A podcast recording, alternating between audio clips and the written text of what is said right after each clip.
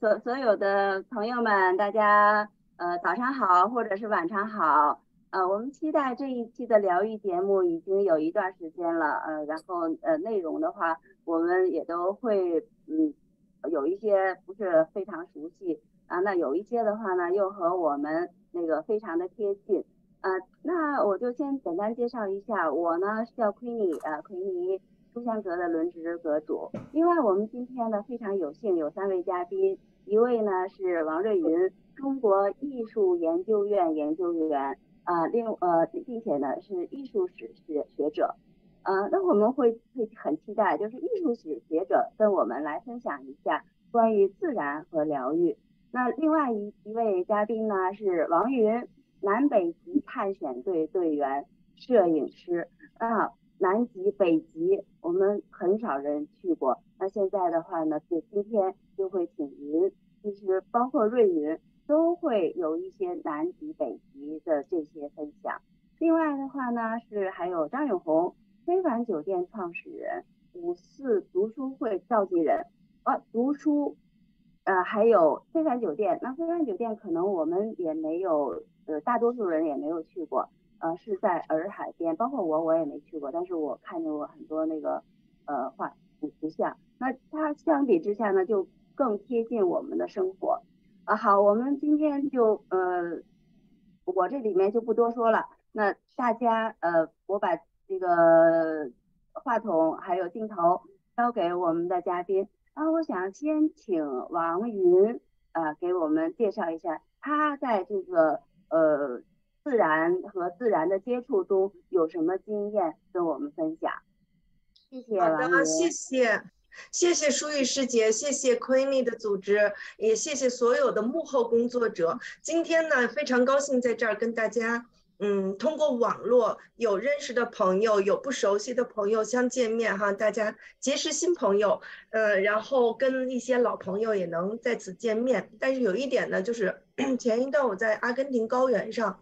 感冒了，现在嗓子还没有完全好哈，大家多多担待这个声音。嗯，另外呢，今天呢，我也是呃，一方面是想分享一些我在自然当中的一些故事，同时呢，也是抱着一个学习的态度，跟师哥师姐们在这边一起去探讨，一起去学习。我想我可能。不仅仅是分享我自己的收获，也应该是蛮大的。那我先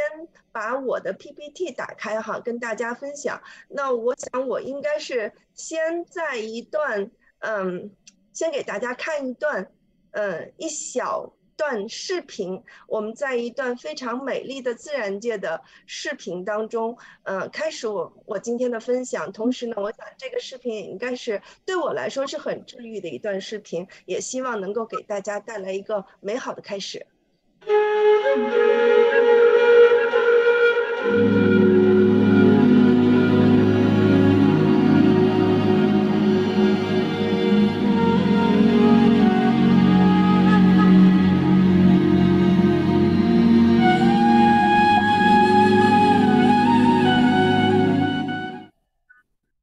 就很短，但是呢，是非常非常非常典型的一个马赛马拉的一个呃美丽的日落。因为嗯，通过这一段视频呢，我想跟大家先介绍一下我自己。那我这是画了十二张图，代表一年的十二个月。那前六张图呢，都是我在非洲拍的照片。那这个呢，就是大概一年小半年的时间，我应该是待在非洲的。那今天讲座完了之后，也非常感谢哈那个师姐们的这个组织，嗯，为了我调了个时间，因为我刚刚从南极回来，嗯，下周二呢要去非洲，一直到九月份。那这个呢也是我日常的生活，大概每年的半年是在非洲。那还有剩下大概有三。三个月左右的时间，两三个月吧，会是在南极。这是接下来的三张照片，是在南极拍的企鹅、海豹以及鲸鱼。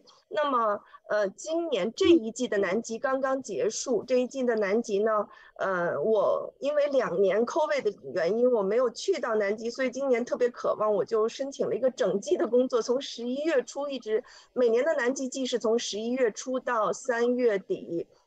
基本上只有圣诞节回来一个月休息。那今年在南极待了四个月，呃，也是待够瘾了。那剩下的还有三个月时间呢，大概嗯有一两个月会在家，会在。加拿大的家里，我家呢在尼亚加拉瀑布，开车一个小时的地方叫 Burlington，那也是大多伦多地区的一个呃一个小城市。那在这边呢，大概待一两个月，剩下呢一两个月可能会回国，可能会去欧洲啊或者美国其他的地方。这呢就是我一年的生活。那一年的生活比较漂泊，但是我个人呢也是非常享受其中的，因为呢。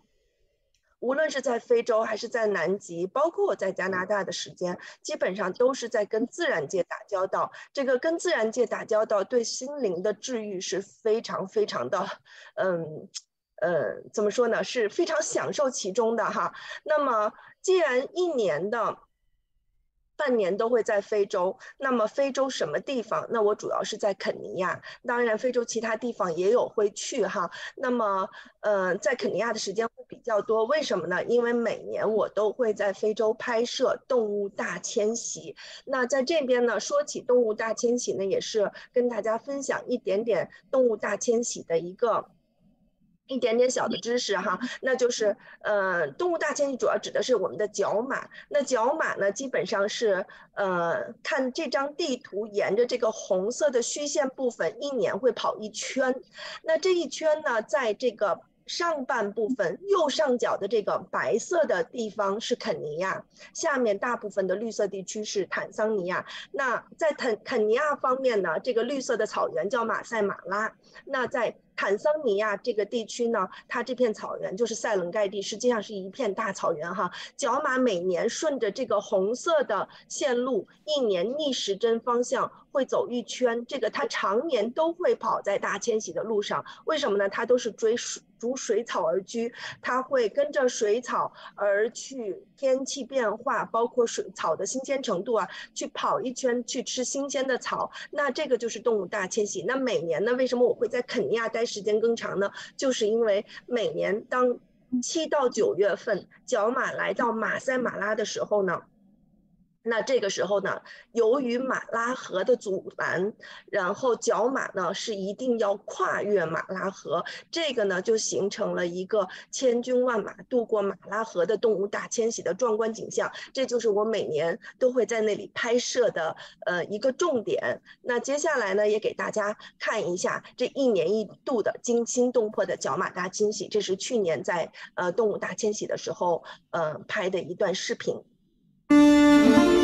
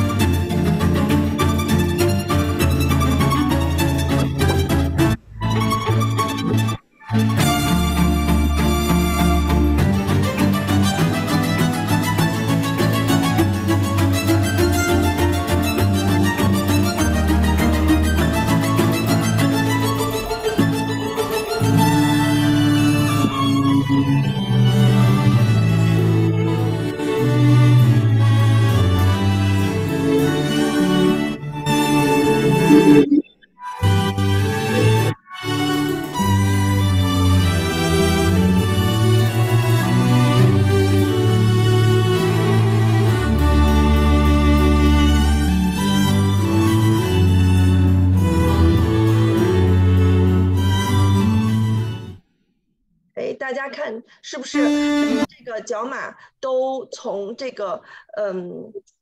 岸上。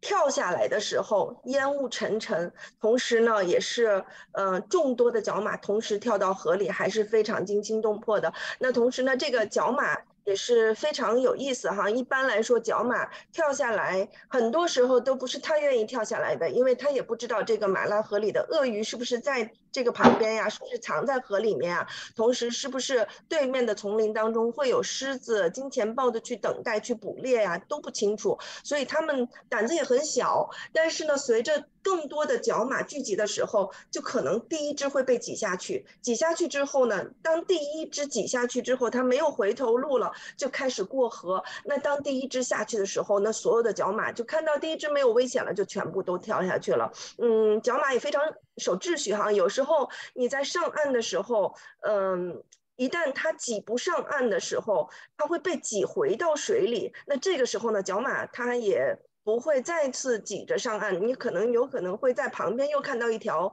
呃路，然后呢，这条路线呢就是角马回游的路线，回到从。原来过河的点，他要再过一次河，所以他要排队过河，所以还非常有秩序的。那每次我拍摄角马大迁徙、角马过河的时候呢，我都会在想，这个角马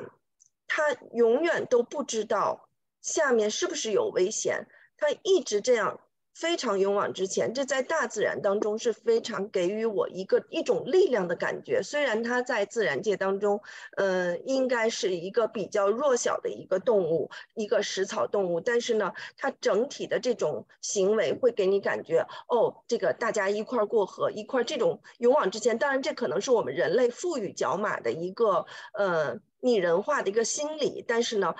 当每次看到这种自然界惊心动魄的感觉的时候，都会给我一种呃力量的感觉。那同时呢，呃，也给大家分享一下这一批角马呢，大概过了半个小时的时间。那我们会说，大概半个小时呢，就是有一万只角马过河，因为我们数不清楚，但是呢，我们按大概呢，就是一秒钟有三只角马过河这样算，基本上呢，你大概过了，嗯。二十分钟左右，我们就认为它是有六七千只。呃，如果你要过了碰到角马过河能过到一万，呃，过到半个小时左右，那应该是大概有一万只了这一群。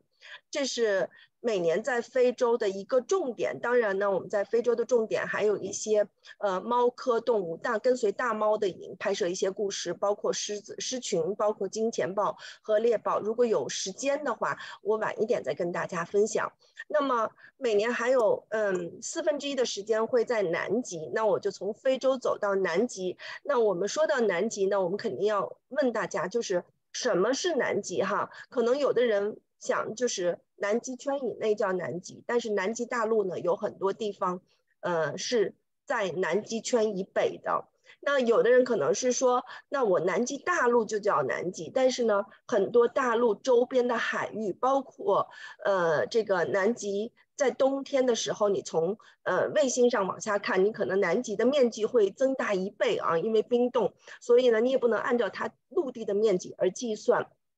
那么，呃，南极呢？如果是从地缘政治上来讲，就是地理上面来讲，你可能或是，呃，会认为南极的南纬六十度以南都叫南极。那么。但是我们每一次去到南极呢，我们把这张图上面的绿色的不规则的线叫做南极。有的地方呢是非常靠北的，有的地方呢就比较看靠南，而且这条线呢每年会有略微的变化。为什么呢？因为这个是我们叫南极的生物圈，在这条线上，这条线大概在南大洋上面会有个呃十到呃。一百海里的这这呃这个英里这样的一个，就大概是十八到呃一百八十公里这样的一个宽度吧，在这个宽度上面，呃。宽度以南，我们叫南极生物生物圈；宽度以北，就所有的生物就不呈现南极生物的形态了。为什么？因为在这个圈上面，南极来自南极水域的海水是相对来说比较冷的海水，和来自于太平洋、大西洋、印度洋的北边温度相对来说比较高的一些海水交汇的地方。然后呢，在这个呃洋流的作用下，哈，这个顺时针的这个呃洋流的作用下呢，它会在这个地方把海底的各种各样的呃营养成分浮到海面上。那在这一个地带。以甚至往里往南一点的地方呢，南极的磷虾资源就特别丰富。大家也知道，磷虾呢是南极所生物链的最底端，所有的动物都吃磷虾哈，包括从企鹅到海豹到鲸鱼，全都吃磷虾。所以呢，在这个生物圈以南的这些海域的呃动物呢，都是非常适应冷水，呃，同时呢盐度会比较低，海水的嗯。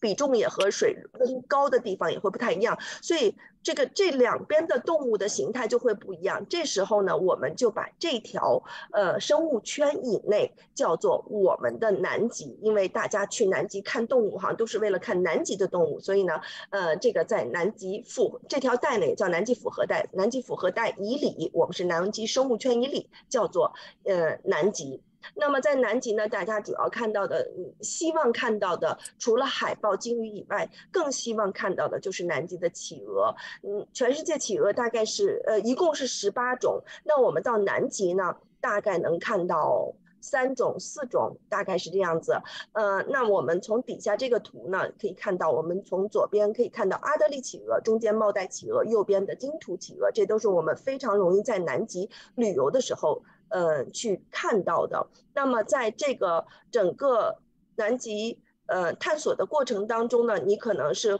嗯，基本上从每年，我是刚才是说，从十一月初到三月底是南极季哈。那南极季呢，最开始呃，从十月、十一月，企鹅会回到大陆进行求偶、进行交配，然后到十二月慢慢慢慢孵蛋。呃，然后十二月、一月小的企鹅出来，一直到二月份、三月份褪毛，换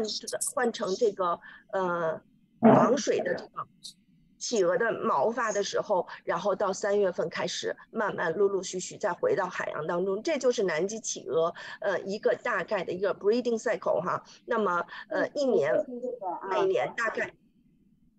嗯非常嗯非常。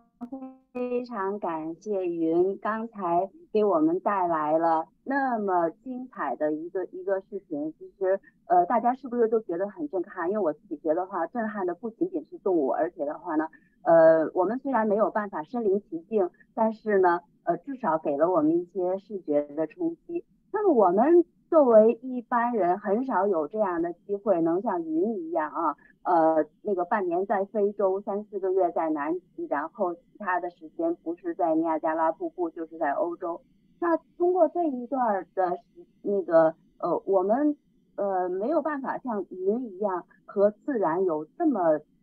那个密切的这个贴近。那在这个密切的贴近里面，云肯定有和我们不一样的身心的体验和感悟。呃，那我们在。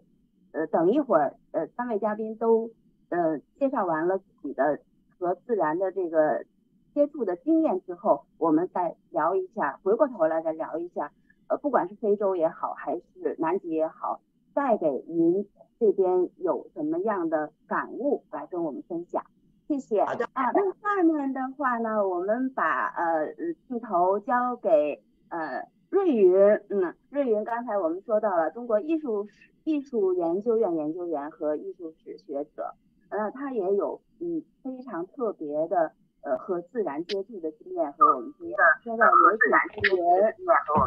说到有请主持人。哎，谢谢主持人 Queenie，也谢谢舒玉，谢谢主持人 Queenie，也谢谢舒玉，还有还有这个平台。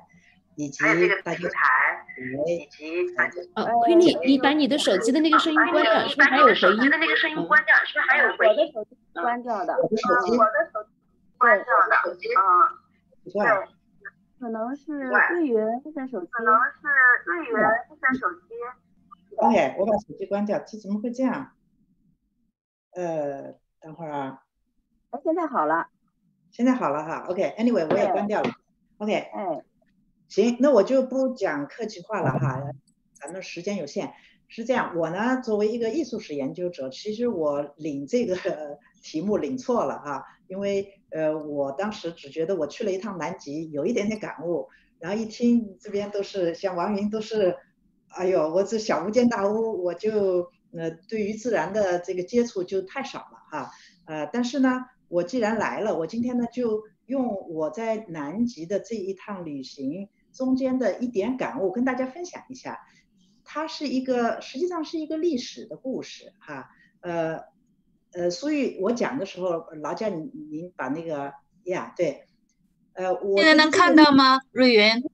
非常好，谢了哈，淑玉，对我就把这一点分享一下，然后我就把话筒交给呃其他两位呃 嘉宾哈，嗯，大概十分钟就够了，呃，我为什么要选这一个故事呢？因为我觉得我们人跟自然接触，它是一个改变我们和自然关系的一个很重要的一个场所。因为我们现在整个世界非常人工化，我们的世界已经就是我们人过去人跟自然它是呃直接就是嗯呃就是互相发生关系，直接面对的。我们这个呃到了现在，我们大家都知道，我们几乎人类几乎都生活在一个人工的环境中了，因此呢。我这次到南极去，呃，重要的是，呃，不是去看风景，而是说，呃，感受到了人和自然的关系是可以重新调整的。那么，在这个调整的，呃呃，我就是我从这个角度去感受南极的时候呢，我就呃从讲座里面呃听到这样的故事，呃，我觉得里面有相当呃重要的信息。那么这个故事呢是这样，就是南极，呃，在整个世界呃大发现、地理大发现的过程中间，南极洲是最晚被发现的，因为在很长的时间中，人们觉得那个地方就搞不清楚那个地方究竟是冰还是大陆还是陆地，然后一直要到了十九世纪的末，人们才开始呃感觉到、意识到，就是那个地方实际上是一块大陆。好，确定了这个之后，那么各国的探险家就都很有兴趣，要踏上这个踏上这个大陆哈，呃，踏上这个大大陆，他们也做到了，但是都是只只在边缘。那么重要的是，呃，怎么样才能够到达那个南极点？这就有了历史上的这个到达南极点的竞争。那么这两位主角呢，一个是挪威的探险家叫阿蒙生，啊，另外一个是英国探险家叫 Scott Robert Scott。他们呢，呃，这个都是呃探险的好汉，但是呢，两个人有这样的区别，就是这个阿蒙生呢，他是嗯，从挪威来嘛，挪威人嘛，我们都知道挪威人是维京海盗的后代哈，那是呃对于这个自然，他们相当对于海洋相当有经验。那么这位呃英国的 gentleman 哈，这个 Scott。他呢，嗯，是呃，是一个海军军官，因此他也有跟海洋接触的经验。那么这两个人说起来，在海洋经验经验方面都，比如说要相等的话，那么大家都做这件事的时候，有什么因素能够决定他们胜负呢？那么这个时候就非常有意思了。呃，所以我们看下一章，放下一张哈，嗯。好，呃，这个他们要去这个南极的极点哈，就嗯，首先要组团，要准备船，是吧？那么这个呃，阿蒙生哈，呃，挪威人阿蒙生，他呢找的船不大，人也不多，就十九个人，而这个嗯，Scott，Robert Scott，他作为一个英国人。他的那个国家荣誉感是非常强的，当然他的这个探险队，呃，也是受国家之托，就希望能够张扬英国的国威。因此，我们就看到，呃，这个 Scott 他去，呃，他带队去冲击南极点的时候呢，他就背负着一种国家的信念、国家的荣誉感，这就让他的整个整个那个。呃，trip 显得非常嗯 heavy 哈，就是他的这个 heavy 呃，就是他的就显得他的这个呃，就呃，他要呃承担不少东西，呃，这个东西呢是在呃是在这个探险之外的啊。好，我们就看到呃，所以可不可以请你再再往下放？我们就看到再再下一张，这个我排的不太好哈。好，我们就看到对，不是就是这呃对，就这张，我们就看到他呢，他准备的英国人准备的这个探险队船比较大，而且他船上呢带了六十五个船员。除了这个不算，他们还觉得我们既然去，就要体现我们英国的所有先进性，所以他们还带上了极地摩托，是当时的一款比较新的机器。带了极地摩托呢，他们还带了西伯利亚的小马，就是那种马是很耐旱的，而且马是可以拉很多东西的。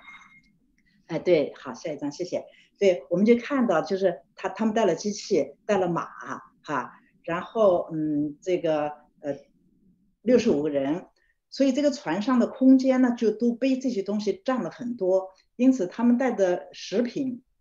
带的补给就很有限，就就就就就就不可不可能特别多嘛，哈。好，然后这个阿蒙生他就呃没有这些负担，然后他就只想到我怎么样能够去南极，然后安全的回来。所以他的船呢，当然不是很大，但是呢，他整个船上只有十九个人。除了这个十九个人之外呢，他只带了五十多只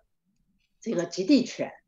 因为阿蒙生作为一个探险队员，呃，他就是探险人员哈，他呃比较呃有效的地方在于，他是愿意从呃爱斯基摩人这种所谓不开呃就是不开呃不开化的，好像被文明世界视为不开化的这种民族身上，他就学到了。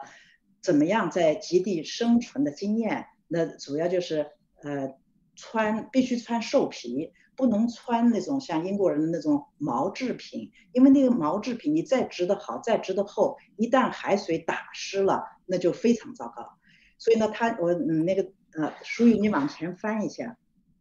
所以你往前翻一下，对，就是刚才对这。这第三章，哎，对，我们就看到，所以阿蒙生他的打扮，呃，不是打扮了，就是他的装备，就是完全就像个野人，完全用兽皮裹起来。然后他带着队伍出去的时候，他也知道任何多余的东西都不能有，他就带狗，因为他嗯那个极地的民族都知道雪橇狗是最有效的。然后果然就是因为这样的一个出发点不同，准备的手段不同，我还要觉得是。就是你脑子里带的观念不同，就导致了两个队的结果完全不同。那个呃，Scott 他们那个英国的队，他们首先到了南南极之后，很快他们的那个极地摩托就不能用了啊，因为天气太冷，所以就成了一堆废铁。好，然后那个小马呢，也是那个小马，嗯，他们当时购买的时候也不太会挑，所以他们都不是。当那个听说那些西伯利亚的人也有点欺负他们，就把那种不是体质很强的卖给他们，所以他们带了那匹马去了以后呢，就是呃掉到冰窟窿里啊，或者呃累死啊，就冻死啊，就各种情况。而且这个带着马作为运输工具，还有分外的这个负担，就是他们要带马的草料，而且马过夜的时候，你还得给它租防风的墙。呃，因此他们就得花很多力气花在这个上面，而阿蒙森的带雪橇的，呃，的雪橇狗呢就特别方便，你雪橇狗就直接睡在呃雪地上，而且雪橇狗你是不用跟它带另外的 food 的，你就它们就跟人吃一样的东西，而且人要是捕了呃企鹅啊、海豹的那些生肉，它们都可以吃，呃，就是因为这样的不同的呃这个装备和不同的呃出发点。就导致了这两个队真的就很快拉开距离。我尤其要强调的是，就是阿蒙森的团队，就是因为他们不带任何多余的东西，结果他们船上的补给是英国队的十倍，这就这就保证了他们就不会出事儿。所以呢，他们就呃，刚才再回到那个地图哈，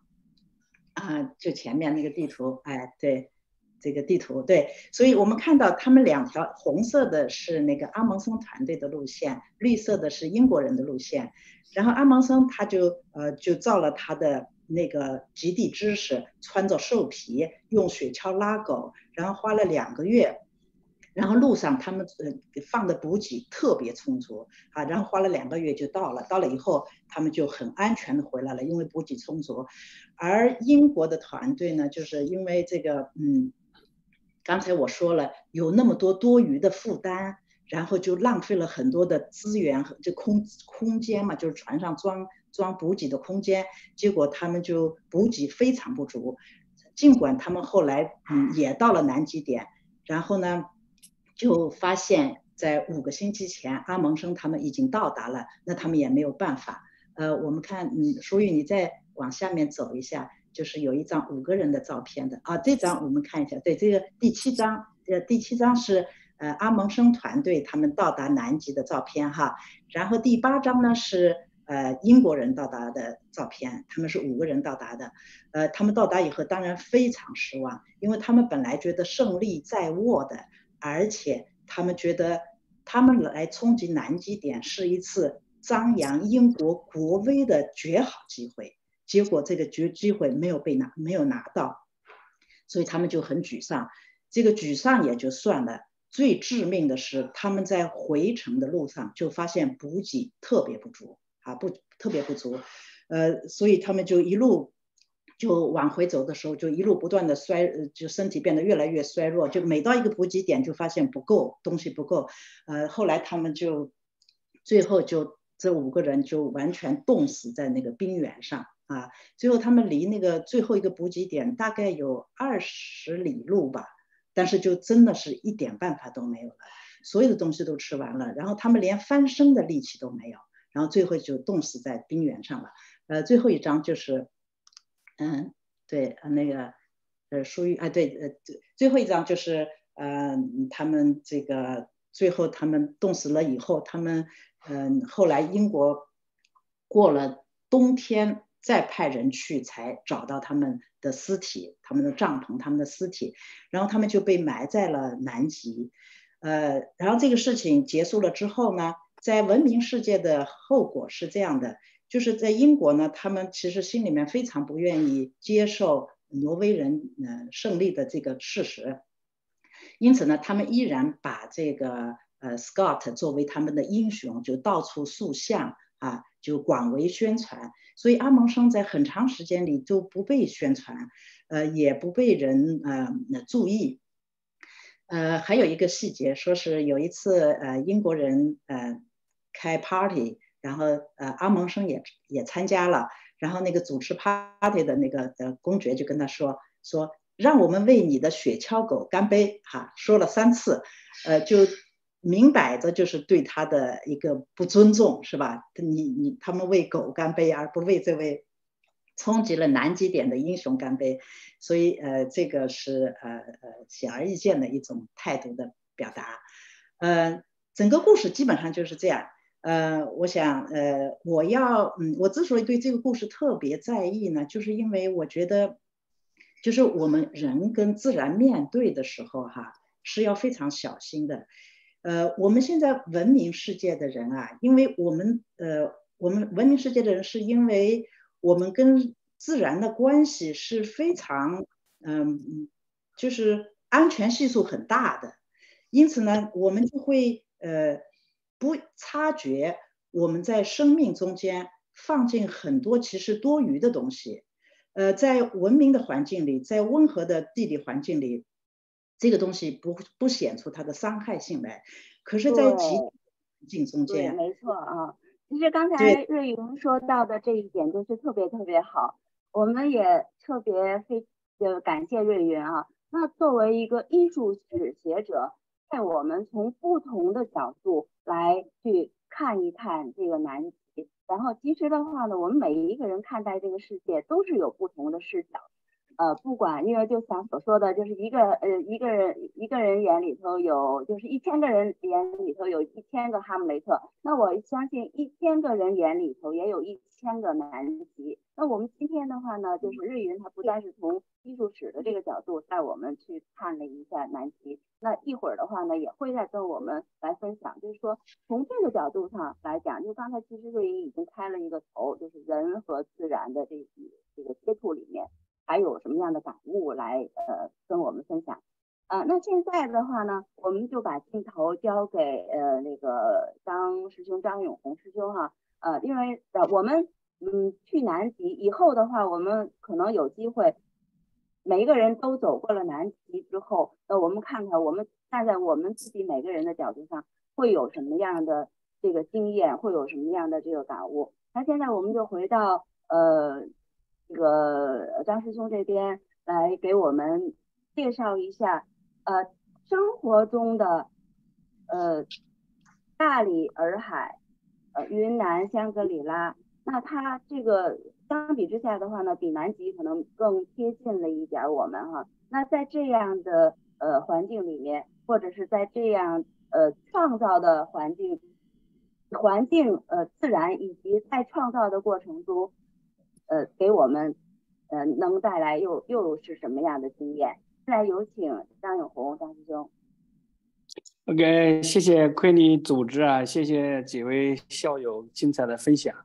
呃，我们都是因为读了几天书吧，就是对我们的日常生活总是在做意义上的探索。呃，去南极、去非洲，包括各地的旅游，我觉得呃都是心灵的一个投射吧。其实最容易做的事，也是最难做的事，是对自己内心的探索。嗯，大概十一二年开始，十多年前吧，我开始从北京工作转到深圳工作，我就在思考这个问题，就是工作越来越忙，城市人越来越多，城市越来越烦躁，人越来越焦虑，那理想中的生活是什么样的？呃，我们上学的时候都很久就在图书馆看过一本小说，叫《消失的地平线》，那是一九三三年，就是世界经济危机以后，詹姆斯·希尔顿写的。那一九七一年拍成电影，那个电影的开场就和最近这几年是特别相像，整个像纪录片。一九七一年拍的《消失的地平线》这个电影，有时间可以在网上看。整个电影的前半部分就是今天现实生活的一个记录，一一个一个预言吧。一开场就是一个飞机从这个类似于阿富汗的一个机场撤撤退，机场一片混乱，然后呢就有几个外交官，大概小说中写的是四个人，电影里增加了一个考古学者，就上了一个飞机，这个飞机。飞行到一半的时候，机上的人发现飞机的方向是错的，然后降落到一个四周都是雪山，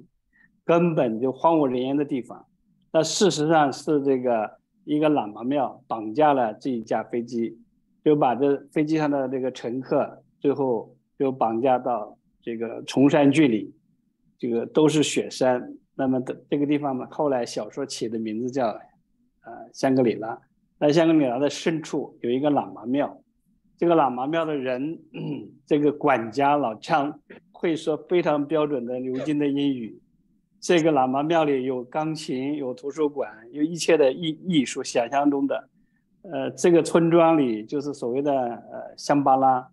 还有嗯双层的雪山环绕，一年四季鲜花盛开，人民是安居乐业，没有犯罪，家家都是金银财宝。呃，相安无事。呃，山上都是牦牛羊群，这就是一九三三年的消失的地平线的呃想象。那一九三三年消失的地平线的小说的创作的素材是有个叫那个洛克的人，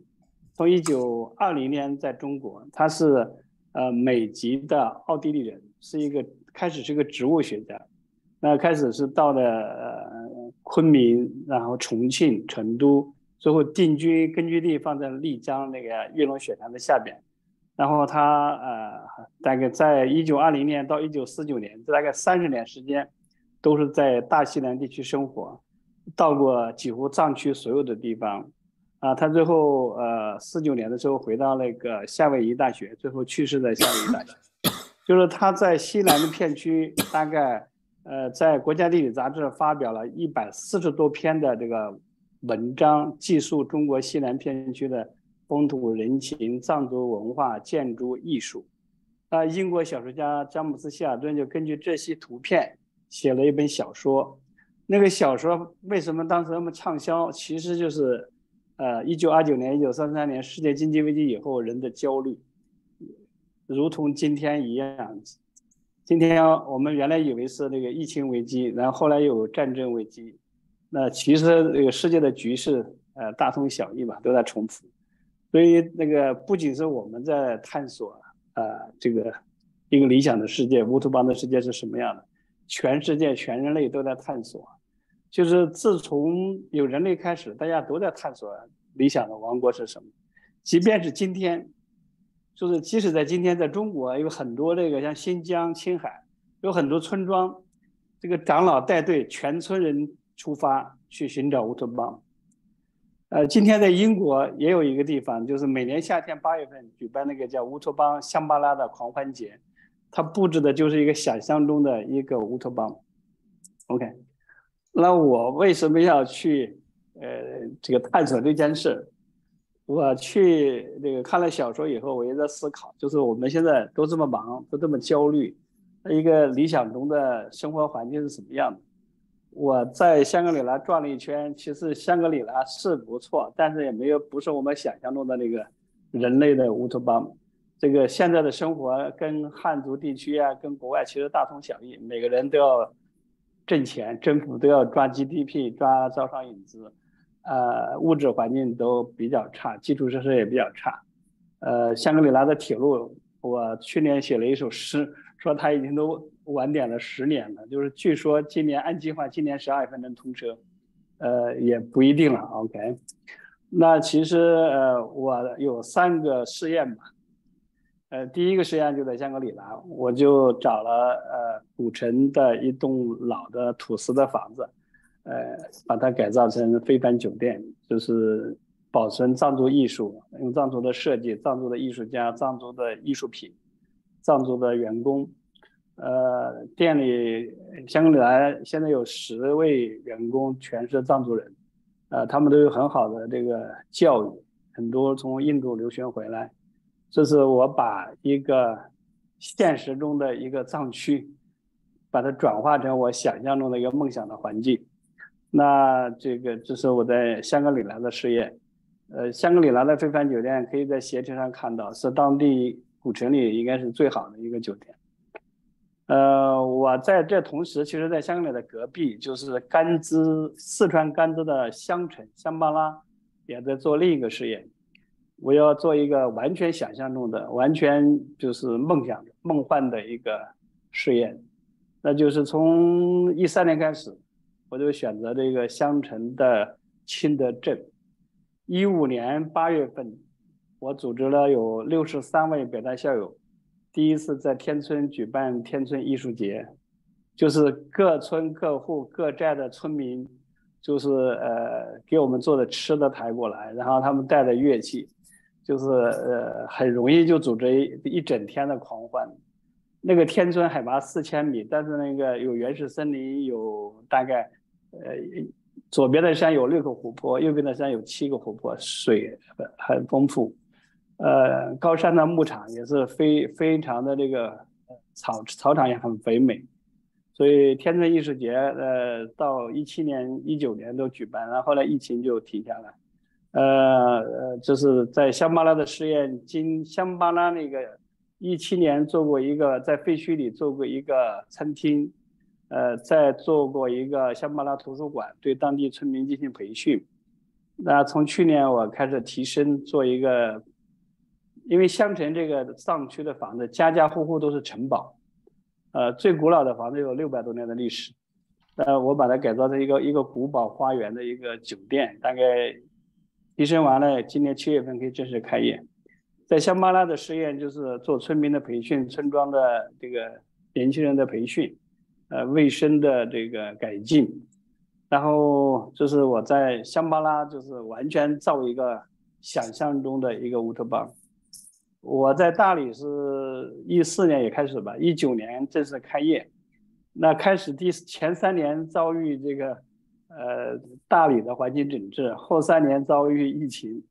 呃，大概一九年正式开业。但是这几个地方呃，大理就是风花雪月，我每年八月份，七月十五号到八月八号就举办风花雪月欢乐季，那个奎尼帮我主持过、转播过那个风花雪月的直播，呃，每一场都有上万人，多的有五万多人在线。就是大理，其实现在常驻的我们北大的校友有三十多位，呃，常驻在那里，其实都在。有做呃艺术培训的，也做语言培训的，有做这个数理化教育的，呃，也有纯粹写诗吟诗作赋的。我们八七八级的校友高晓林师兄就在那里，这这这职职业工作就是 吟诗作赋。OK，呃，我这三个地方的试验，就是想就怎么能够在现实的生活中实现人的精神、内心和自然的一个平衡。说大一点，它就是早年我看过那个白璧德的这个新人文主义，对吧？就是我们最难得的，就是要做到人和社会的平衡，人和自然界的平衡，其实最最重要的人和内心的平衡。那通过这个这将近十年的这个经营吧，其实我主要做的和前两位校友做的有一点差异。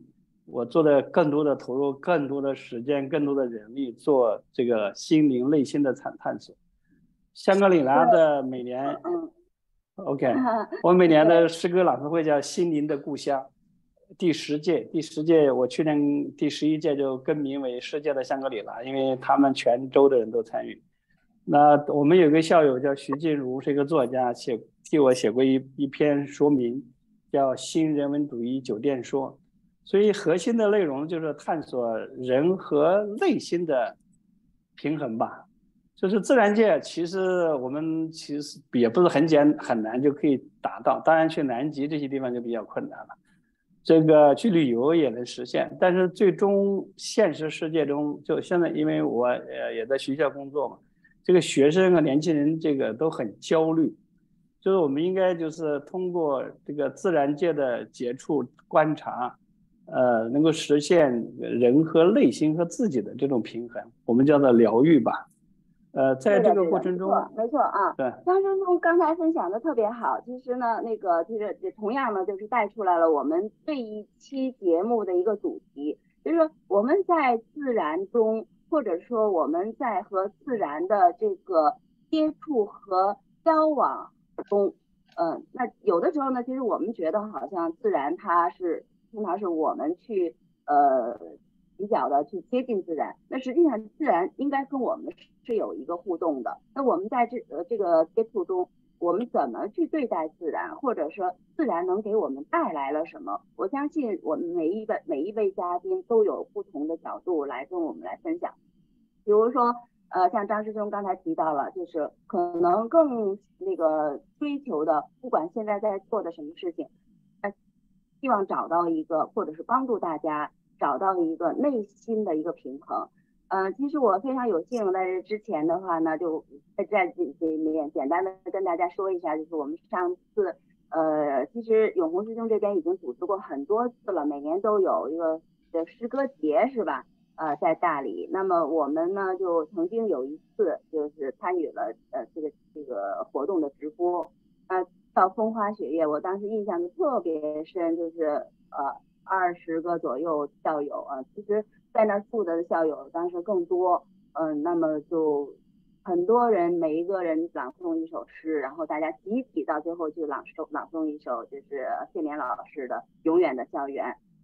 啊，仿佛就跟回到学校一样。但是呢，学校的话呢，是不是就是一个乌托邦？那我们不能永远在学校里面待着。那我们肯定还是要走出去，走到自然里面去，不管这个自然离我们近还是离我们远，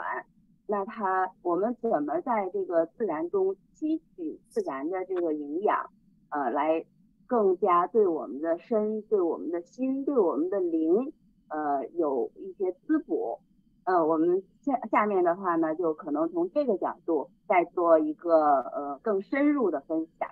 呃，那当然呢，就正好那个永红师兄也刚才说了一半儿，不如的话呢，咱们就呃那个从从这一方面，那永永红师兄您您接着说，刚才就是说到这个内心的平衡，其实有一次我们呃聊天的时候也聊到了比较多，就是哎现在的人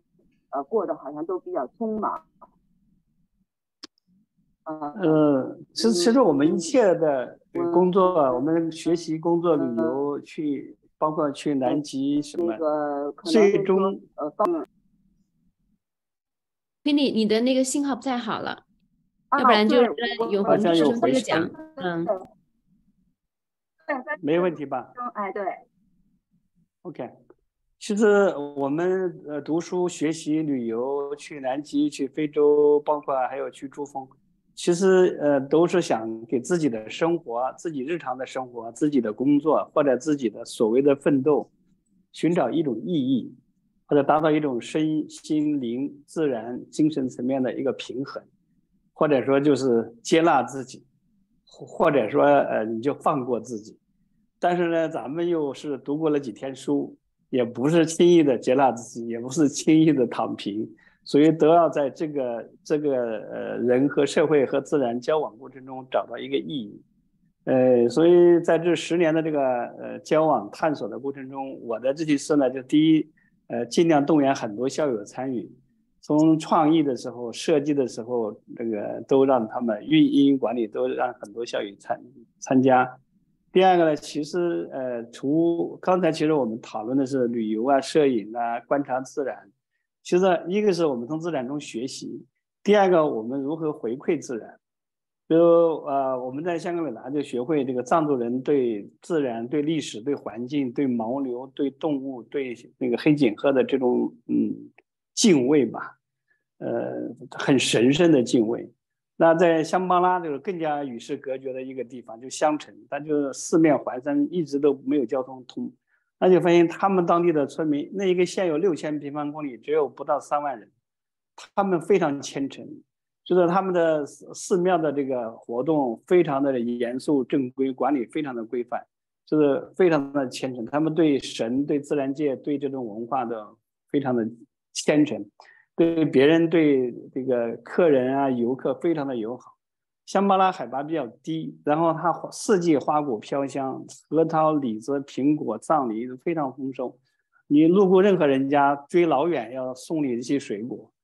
那我们在大理其实也和白族人交往，其实大理也是从呃远的吐蕃时候不说吧，就从明朝开始，它也是寺庙非常的鼎盛，从感通寺、七兆庵、无为寺这些，呃，它的这个地方文化非常鲜明。即便是十九世纪后期，其实天主教、基督教，呃，也是在当地也是影响深远。呃，它市中心最大的像是伊斯兰教的教堂，因为蒙古人征服中原是从这里呃回过去的，所以大理其实这个蒙古人的就是这个这个呃叫什么伊斯兰人这些影响，就是回民也是很多的。对，一个它给了我们很多启发，就大自然的神圣性、文化的多元性、包容性。另一个，我们在这里的这个十多年的这个呃所谓的探索或者实验过程中，我们寻找如何回馈当本地，如何回馈自然。呃，这么多年的那个演变，其实各地的这个经济、文化、社会发展的程度参差不齐。呃，相当多的老百姓其实没有文化，他们只是一一一个很淳朴。所以我们在香巴拉就是重点对藏民学生和孩子或者老年人进行培训，呃，年轻人是培训这个就是经营管理，老年人主要是教育他们的这个医疗保健，呃，他们那个没有习惯，其实他们都有医保，但是他们生病了都不看，他们六十岁以上的老人，男的女的都很多比重很大的是这个心血管病，这个这个心脏病。就是比重很大，因为他们这个饮食不健康，所以呃，我们在香格里拉呢，就是做藏族文化传播，因为它是藏汉的一个交汇的地方。我们在这个呃大理，就是发掘呃现实中的人间烟火，就是要享受当下。呃，因为交通也比较便利，大理是一个大都市，人也比较多，校友也比较多，而且北京大学官方的是正呃对口支援那个大理。是州下边的一个弥渡县，呃，我们已经对口支援了十年了，每两年会派一个学校的那个干部在那里挂职，有有正常的有四五个人吧，呃，我们还有几个校友在那个偏远的山区，呃，马约湿地八九级的两口子在那做那个山村的教育，我觉得都非常的呃治愈吧。第一方面，你从自然界得到了一些启示启迪，就是我们更加珍惜自然、敬畏自然。另一方面，通过这个过程中呢，又回馈那个当地的这个经济、文化、社会的这个发展。这是我我觉得是我们校友的一种新的走向自然或者走向内心的一种尝试吧。呃，不能算什么成功，但是呢，都在这个探索过程中，大家都很开心或者很自信，对未来都是充满了信心。呃，我也期待也有机会吧，和这个刚才那两位我们的校友呢多交流，呃，南极啊、非洲的这种感悟吧。呃，也希望大家有机会到这个我们大理、香格里拉、香巴拉看一看。而且我每年的四月二十三号，就是世界读书日，会举办那个呃叫“人间四月天”的诗歌朗诵会。今年是第十三届，是二十二号会举办在深圳。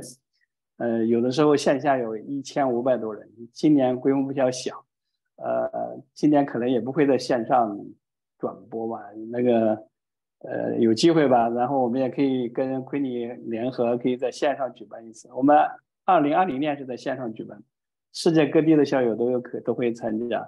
呃，线下的时候场地限制，我觉得这是我们读书的或者在北大读过书的人对对自然、对社会、对内心的一个思考和探索，也会我相信，包括今天的活动，也会得到很多校友的呃反响吧。呃，我就分享这么多，谢谢奎宁，好吧？啊，不不不客气不客气。那其实呢，也也非常感谢我们以以后有机会的话呢，一定会到香格里拉啊，然后一定会到我们去看看哈。呃，那其实呢，我觉得今今天永丰生这边的话呢，其实呃可能意犹未尽，因为我我们今天。比如说，呃，聊到这次看，在这个整个这个过程，呃，在嗯嗯办这个诗歌节也好，然后做的这些实验也好，呃，您觉得就是说这样的话，就是在呃不能在全部的时间，可能在某一段时间，哪怕某几天的时间里面改变一下生活，更贴近一下自然，那对于我们这个呃疗愈或者是。呃，就不能说每个人都有伤吧，但是呢，每个人都有累的时候。呃，您觉得这个会不会对大家有帮助？然后这样的帮助。就是在呃每个人的生活里面会有，就是我们和身边的这个自然的关系。刚才其实您也说到了，就是关于呃心内心心灵的平衡。就说我们呃原始的教育，我记得以前跟您聊天的时候也是说啊，我们以前的教育是我们呃您讲吧，我这个呃没有没有您讲的好，就是我，但是我当时就觉得是很受益。我我补充一下可以吗？两分钟啊。哎。呃，我从二零二零年开始还举办了另一个活动，就是一月一号元旦，组织校友到那个梅里雪山看日新年的日照金山和祈福，其实也是一个特别特别的那个疗愈的项目。呃，二零二一年、二零二二年都举办，然后每年是抽签，呃。我们十二月三十一号晚间会到达那个梅里雪山的观景台，我们有一套完整的这个疗愈祈福的程序。三十一号晚间会彩排，啊，会辅导，会比如说呃自己写祈祷文，呃，会举办祈祷仪式，祈祷那个日照金山，祈祷自己的这个呃心灵的平衡或者创伤吧。然后会我我选两三首这个祈祷的这个文章或者诗歌朗诵，然后要求每个人会写一篇文章，然后我们二零二零年那那个出版了一个就是梅里雪山祈福的文集，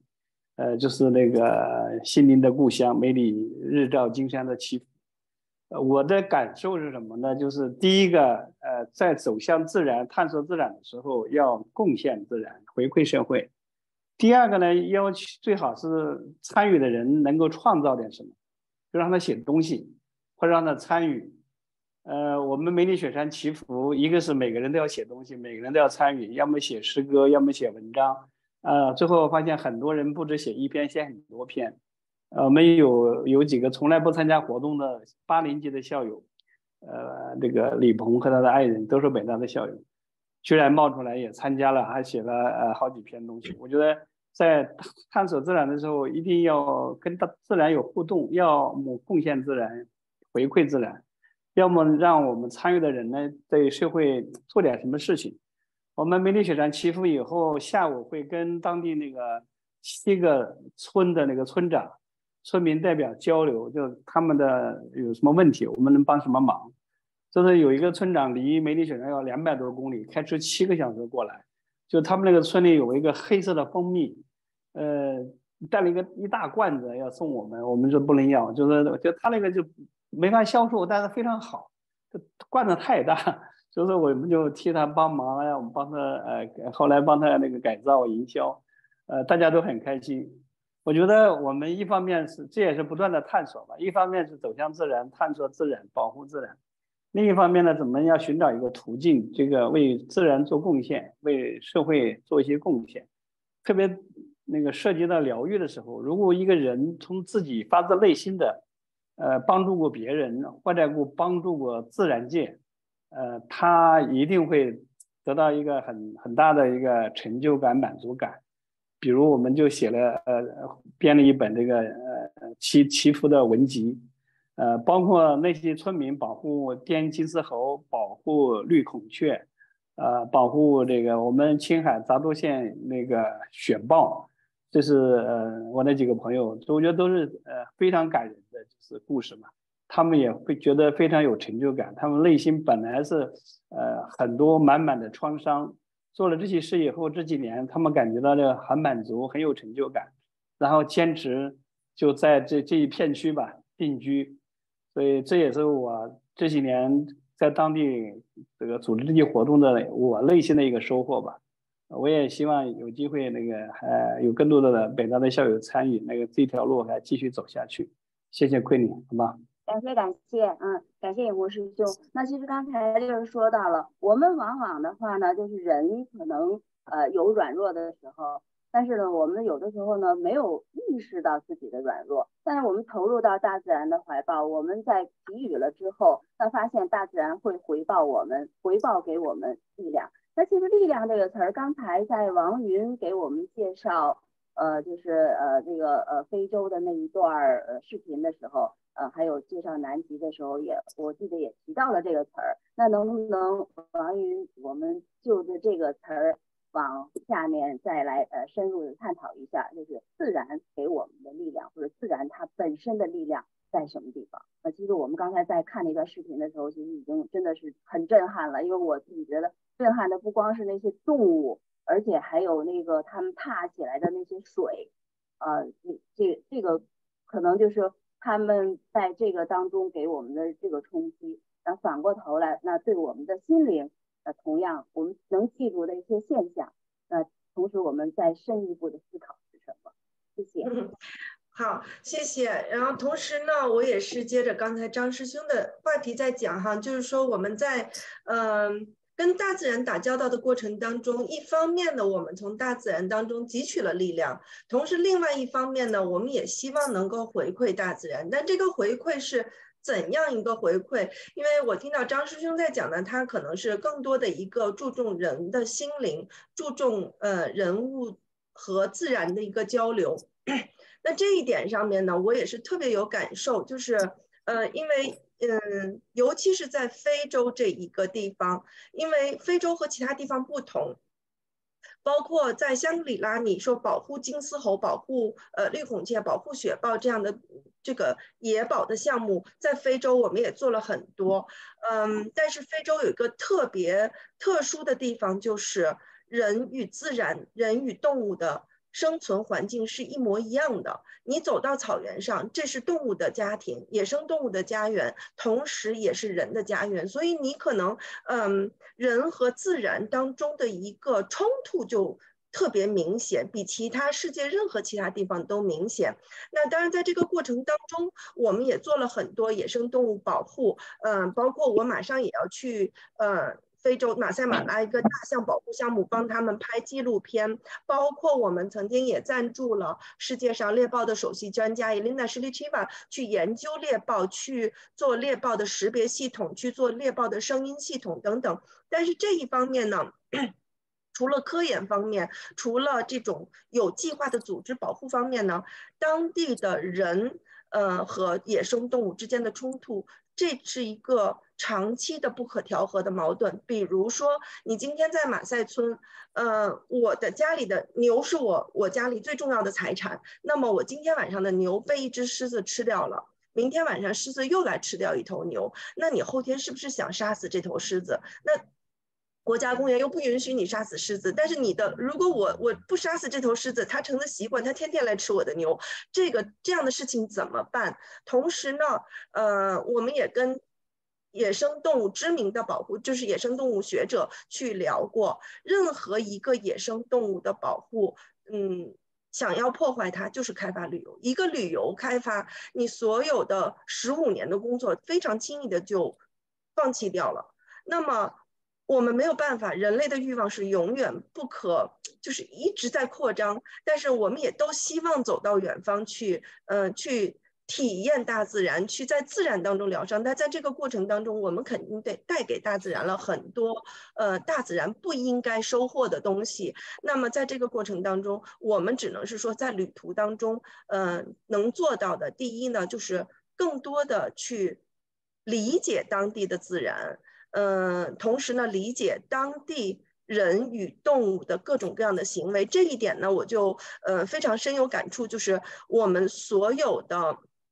这种对大自然的。呃，美好的愿望，大对大自然的回馈，都要从学习大自然开始。呃，野生动物保护要从学习野生动物开始。那我在这点这里呢，也给再给大家放一段视频。大家看完这段视频，我给大家分享一下这段视频在某一个平台我放上去之后，收到了非常多的留言，分三类。呃，有。两类人是骂我的，一类人是夸我的。大家先看一下这个视频，之后呢，嗯，我再来跟大家讨论一下为什么大家会有人，呃，骂你，会有人去夸你哈。那大家先看一下这个。这个视频是一段，呃，猎豹五兄弟现在是已经是两兄弟了。当时是猎豹知名的五兄弟，现嗯，当时是四兄弟，一个捕猎的场景。那在马赛马拉，我可能跟我先生一块拍了大概四百多次的猎豹的捕猎，嗯，也收集了很多的素材，这是其中一次。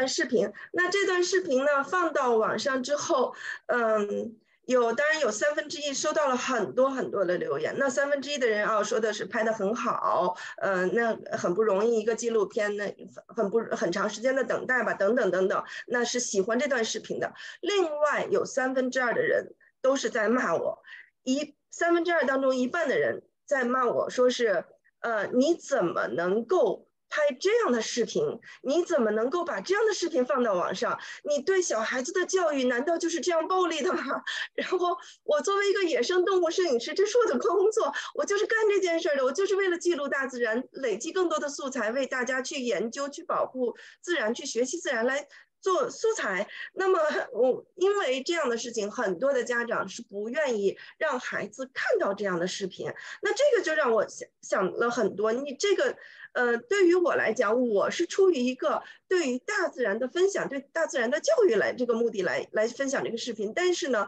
很多人由于对大自然的不理解，他会去，呃。另外的解读，这个呢，并不是说谁对谁错，但是呢，我相信，如果随着我们对大自然的学习，呃，了解更多的话，一定会改变自己的想法。那还有三分之一的人呢，嗯，就是骂这段视频，当然不是骂我了啊，就是说这个，呃，骂的是角马。就是说，这个角马太不团结了。你如果所有的角马都去一块对抗这个猎豹，这个猎豹一定不会，你的同伴一定不能被吃掉。那这个，就是很多人用，而且用很暴力的语言去骂这个角马。但这个时候，你会想。你食草动物需要生存，猎豹已经是全世界的濒危动物了，猎豹也需要生存，所有的动物都需要生存，大自然就是这样子的。我们尊重大自然，就是要尊重所有大自然规律的野生动物的行为。所以通过这段视频的留言，我就在想，我们每一个人想走进大自然，我们都有美好的愿望，嗯，去，嗯。回馈大自然，去呃为大自然做一些事情，但是呢，其实我们真正呃能够做的，每个人能够做的事情都是嗯都是微小的哈，大家加起来才能是一件很大的事情。但是呢，我们所有做任何一个事情，任何一个美好的出发点呢，我们要从真正的了解它、学习它开始。这是我。这么多年在呃非洲在南极能够了解到你想做这件事情美好的愿望，我们呃先要丰富自己的知识，先要能够嗯嗯从大自然先汲取，然后再给予，这是呃这是我的一个理解。同时呢，我认为你当你能够了解它的时候，你就能有可能为它做更多的事情。同时呢，你当你为它做更多的事情的时候，你也能从大自然当中获得更多的呃一个心灵的疗愈。谢谢谢谢啊！我刚才看的留言板里面也有呃那个咱们的听众，咱们的参与者呃说到了，就是非常赞同。呃，我我这点的话呢，也是觉得，嗯，这个云的这个分享，其实呃讲的特别好。我们在大自然的，我们和大自然的关系是什么？我们要呃在里面，不但是吸取从大自然中吸取，我们同样是给予。那就是这个呢，是跟刚才呃嗯张师兄这边提到的其实是一样的，就是呃我们这个呃在呃。反馈给回馈给大自然的都是什么？那后面我们就说到，其实刚才就是瑞云这边，我们也都给我们讲了一段非常生动的故事，关于南极呃的这一个故事。呃，我们也都知道，其实艺术的话呢，其实和呃自然也都是呃息息相关。呃，那自然我这个艺术的产生，我相信中间也都有受自然影响的一些部分。那尊重大自然，那呃是我们就是其中的一部分；接受大自然也是其中一部分。还有，就是以前的话呢，我们也都聊过，就是人在接受大自然的时候，怎么去接受自己。嗯，那后面的话呢，我们就请那个呃瑞云来给我们分享一下，就是他在您在这个呃，不管是从艺术史的角度，还是说您作为一个艺术史学者。在走进大自然的时候，您这边是有什么样的感悟，或者曾经有什么样的触动，可以跟大家分享？好的，昆磊，谢谢，谢谢你这个问题。其实我就接着我刚才呃那个故事，把自己的感悟说一下，其实就一两句话就可以了。就是呃，我相信大家也能看出来，就是他们这两个团队的不同结果，告诉我们一个非常重要的教训，就是我们生命中不能嗯带有宏大叙事这种东西啊，就是这个东西对生命的会构成伤害，很明显的伤害。从那两个呃这个竞争的队伍里，我们就看到了，如果我们用艺术的呃这个立场来看，艺术中间的情况也是一样的。艺术中间，这个艺术啊，在它的进化过程中，它不断的失败，呃，然后再重新更新，它就败在老是有宏大叙事加在这个艺术上，所以呢，就让这个艺术变成了一个呃特别呃沉重的东西。就是你要从事艺术，你必须为某些目的服务。然后在艺术进化到当代时期啊，它变成了这样一种状态，就是每个人可以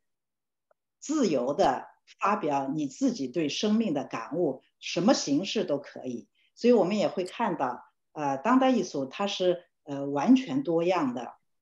是没有任何政治正确的。然后呢，就是呃是每一种最私人化的表达都可以放进去的。因此，我们就看到这样一种呃思维的模式在改变啊。因此，我在嗯大自然的这个就是呃接触之后，听到这个故事之后，我觉得共同的地方就是我们在生命中间不要有宏大叙事放进去，你会吃亏的，好吧？我就讲这个啊。行，谢谢呃嗯这个昆凌你就把话筒交给别人吧。啊，谢谢谢谢啊。其实都非常精彩，我们就是呃那个呃呃今今天的话呢，就是从大从小从由远至近，我们就去大家一起进入的一一下自然，同时的话呢，我们在反过头来再想一想这个，这样的话我们就是看看这个留言。板哈，呃，关妮，你的声，你的声又有点问题，呃，听不太清。各位听众观众，呃，有什么问题？声音又有点不好了哈啊，呃，那现在其实就是互动的过程了啊。那个，呃，留，我就先看，呃，看一下留言板这边啊，大家提到了有什么问题？嗯。我看看，有问到是问到张师兄，就每一次都能看见日照金山吗？现在要回答吗？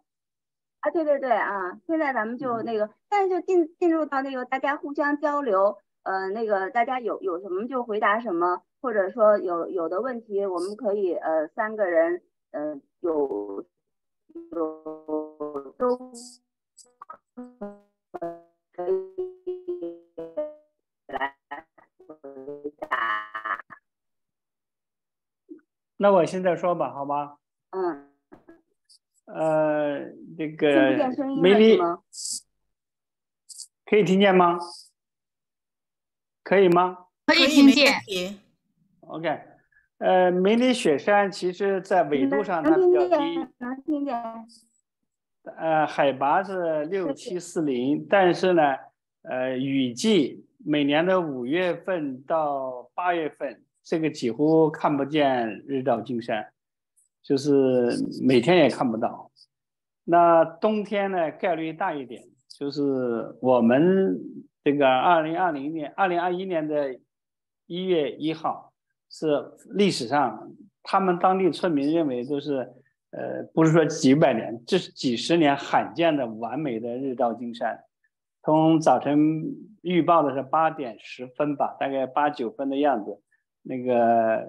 呃第一缕阳光就照在梅里雪山那个塔，那个金字塔那个塔尖上，然后慢慢的、慢慢的就是粉红色的、红色的，大概日照金山持续的时间就是三四分钟，然后就慢慢变白了。这是日照金山，这是很震撼的。就是梅里雪山，第一是日照金山的震撼，第二梅里雪山那个山尖下边那个山谷呢，呃，二零二一年的一月一号现了这个我五彩的祥云，这个可能也是一个气候的现象，因为呃我们也不太懂。就是山谷里本身是有云彩的，但是那一天日照金山的同时，呃，整个山谷就是五彩的祥云。嗯，这个每个人都会激动啊，激动的有的人激动的热泪盈眶，呃，祈福啊，进香啊，我们可以又写那个许愿牌。实际上，日照金山从实践上，我建议大家要去，不要赶雨季，雨季是五月份到十月份，呃，冬天也不是每天都有，是吧？就是一个呃呃说跟我们的话题有关的话，就是疗愈吧，就是看你的心情，看你的运气。呃，另一个就是呃，还是要认认真的准备。无论我们是走向自然，还是走向内心，其实呃，我们的焦虑、我们的困惑，实际上和我们自己的思考和准备和我们的认知是有呃密切的关系的。你做的准备越充分，其实你的收获就越大。呃，期待吧，我们明年的元旦也会继续组织那个。梅里雪山祈福的，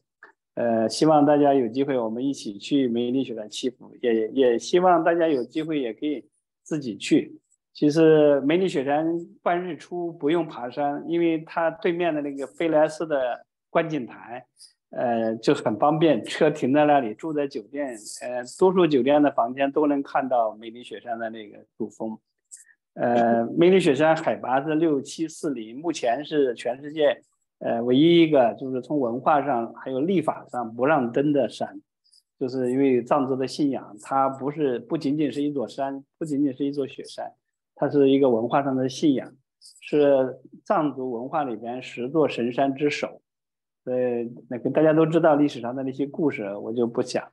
那么希望我们的校友都有好运气，去梅里雪山的时候都能看到日照金山，好吧？谢谢。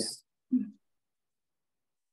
好的，谢谢。呃，还有我我这挑着问题来问了啊，这个有说我云刚才的视频分享太精彩了，呃，可可不可以把那个视频的链频道链接发到这个留言板这边来？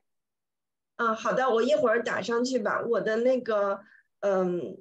问题就是，就是我有一个。多了平台就不说了，基本上就是我更多很多时候会发在微信上面，微信会比较方便一些。微信视频号呢，我叫水民间二幺八，一会儿我打上去。那么。还有一个微信公众号作为文字补充，我每周呢会发一篇文章，补充一些视频背后的故事，以及呢今年一年我想做一系列的探险队员日记，呃，所以今年一年应该每周发一篇都是南极的故事，呃，往以往可能发了很多非洲吧，明年再做一年的非洲，大概是这样子。我嗯，我把这个信息打到这个留言板上吧。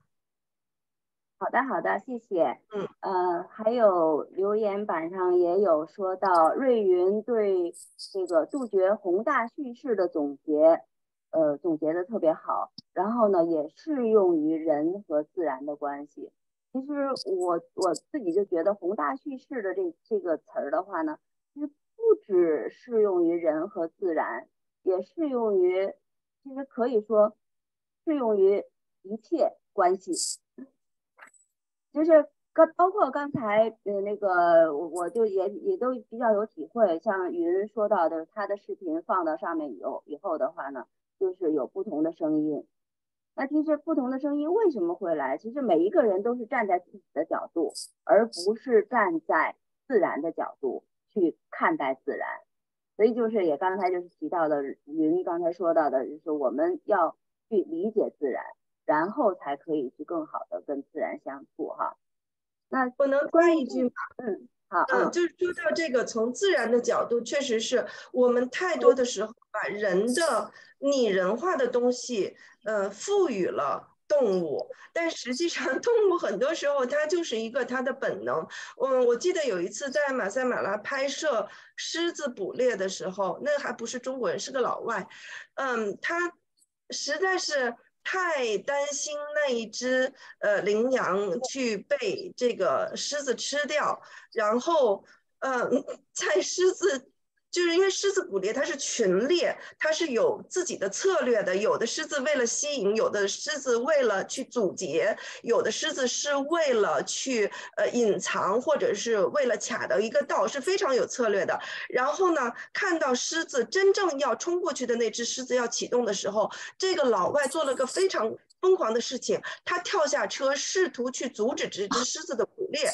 然后。呃，当时，当地报纸也发了这样的新闻了，然后你搞的那个当地他的那个司机好好害怕呀，然后就就拼命的去救他，最后呢，当然没有受伤，但是狮子这一次的捕猎肯定是是被切断了，就不成功了。但是这个时候呢，你就是呃用了自己的这个人类的思维去想了野生动物，你这一个行为呢，确实是呃。嗯，你说严重一点，实际上它是破坏了野生动物的行为；你说轻微一点呢，实际上我们还是对它造成了一定的干扰。同时呢，这个当然你当地的马赛人是不害怕狮子，他跟面对狮子他可以冲过去。但是你在这样突突发事件的情况下，尤其在狮子这样的一个捕猎的一个目的的情况下，这人类也是非常容易受伤害的。而且这种伤害是给新闻一爆出来，一定。一定会是一个负面对世界的影响，因为呃很多人可能像我们可能会知道的会去谴责这个人，但很多不知道的，尤其有些小孩子他不清楚，他会觉得很好玩。有些尤其是有些不同的媒体的声音，为了博眼球，现在任何一个人、任何一个 一个平台都是一个媒体，对吧？嗯。那你不知道是谁从什么角度去解读这件事，就会造成不同的声音。所以我觉得还是我们从尊重大自然开始。谢谢谢。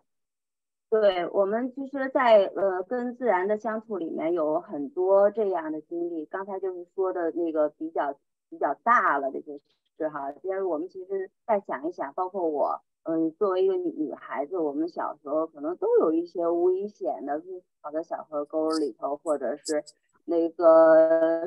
嗯走的这个悬崖峭壁，然后到哪去攀登什么的。那那时候的话呢，其实没有把自己放到这个自然里面去。其实说实话，就是太把自己看得太大了哈。就说我可以战胜它啊。那那这个这种信念可能对在我们和呃在这个自然的接触里面有很多时候都有这样的这样的经验。那我们其实为什么叫初生牛犊不怕虎啊？可能慢慢慢慢的以后的话呢，我们才在跟自然这个接触里面，然后我们有了更多的经验的时候，我们的人生也都在丰富啊。那现在就是呃。看到一个问题是跟呃艺术有关系哈，我想问一下这个呃他他是说艺术跟自由和自然有关，呃呃和其他有关吗？那这个问题可能比较大，然后那玉云看怎么来回答一下。对，呃这个问题有点大，要不然就先跳过去吧。我们把话筒好，那好啊，那咱们以后的话呢，有机会 到那个在下面，然后咱们再去交流，好吧啊，嗯，嗯，这个还有说到了您的这个账户也是要求放链接的哈，我再看看下面的问题，哦，想问一下云去非洲啊。去非洲除了肯尼亚，还有什么其他地方值得去吗？嗯，当然有了，因为我觉得非洲是一块非常神奇的土地。因为，呃，我们去全世界任何一个地方旅游，都会说我去哪个地方，我去哪一个国家。基本上只有去非洲，大家会说我去非洲这个大洲。但实际上，大家对非洲的印象可能是黑人呐、贫瘠呀、呃、沙漠呀、呃、卫生条件不好啊。等等野生动物，呃，这些印象，但实际上，作为一个大洲来讲，非洲有着非常丰富的旅游资源。呃，你想看什么？从人文到自然，从东非的印度洋到西非的这个呃大西洋，到呃这个有乞力马扎罗山，你也可以去攀登，对吧？包括第二高峰肯尼亚山，你也可以去攀登。包括从这个呃北非摩洛哥的。呃，这种文化角度，一直到我们的草原，到我们的高山，还有很多的湖泊、热带雨林，嗯，什么样的地形都有。只是就是它真的，你说我去非洲这个概念，实际上大家印象当中非洲是那个样子的，但实际上呢，嗯，在我们看来，你你去非洲就跟说我今天我要去亚洲旅游是一个概念，去亚洲、去东亚、去西亚、去哪里都完全不一样。所以呢，就我。去过我我非洲也没有走过太多的国家，但是就我去过的地方呢，我嗯肯尼亚当然是我们的一个大本营，当然我呢也非常喜欢那个津巴布韦，津巴布韦呢在九十年代跟肯尼亚呃旅游的收入是大概这个体量是一样的哈，就是因为这个政府太腐败了，现在我家冰箱贴上还是一个两千万津巴布韦钱的这么一个一个冰箱贴，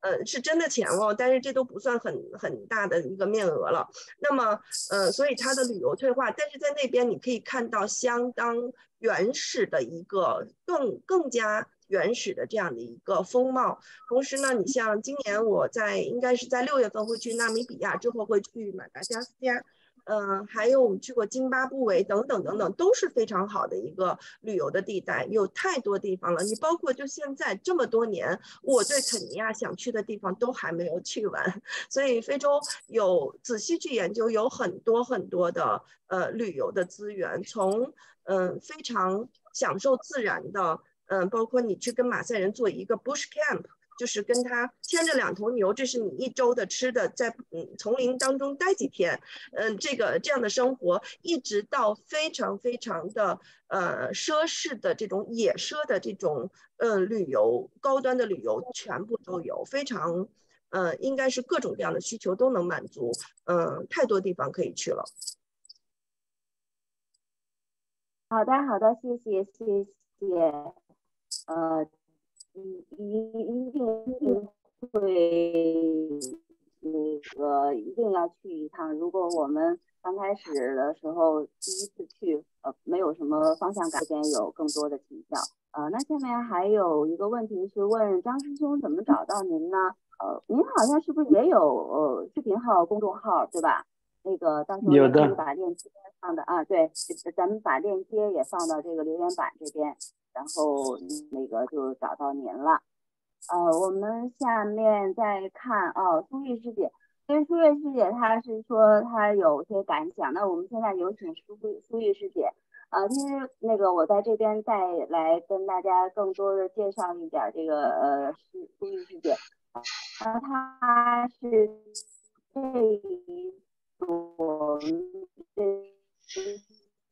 疗愈主题的。真正的呃倡导者和组织者这边来，嗯，那个做一些事务上的事情，但是实际上呢，就是从呃这个想法一直到实施，呃，真的是舒玉师姐这边一手一脚做起来，包括请嘉宾呃这一部分啊。那么现在的话，呃，感谢舒舒玉师姐呢组织这一次节目，让我们有。机会跟各位嘉宾，不光是这一期的，包括我们还有后面一期啊，还有前面两期，呃，有机会在这边呢一一一起来分享这些疗愈的呃这个经验和呃疗愈的这个大家的主题。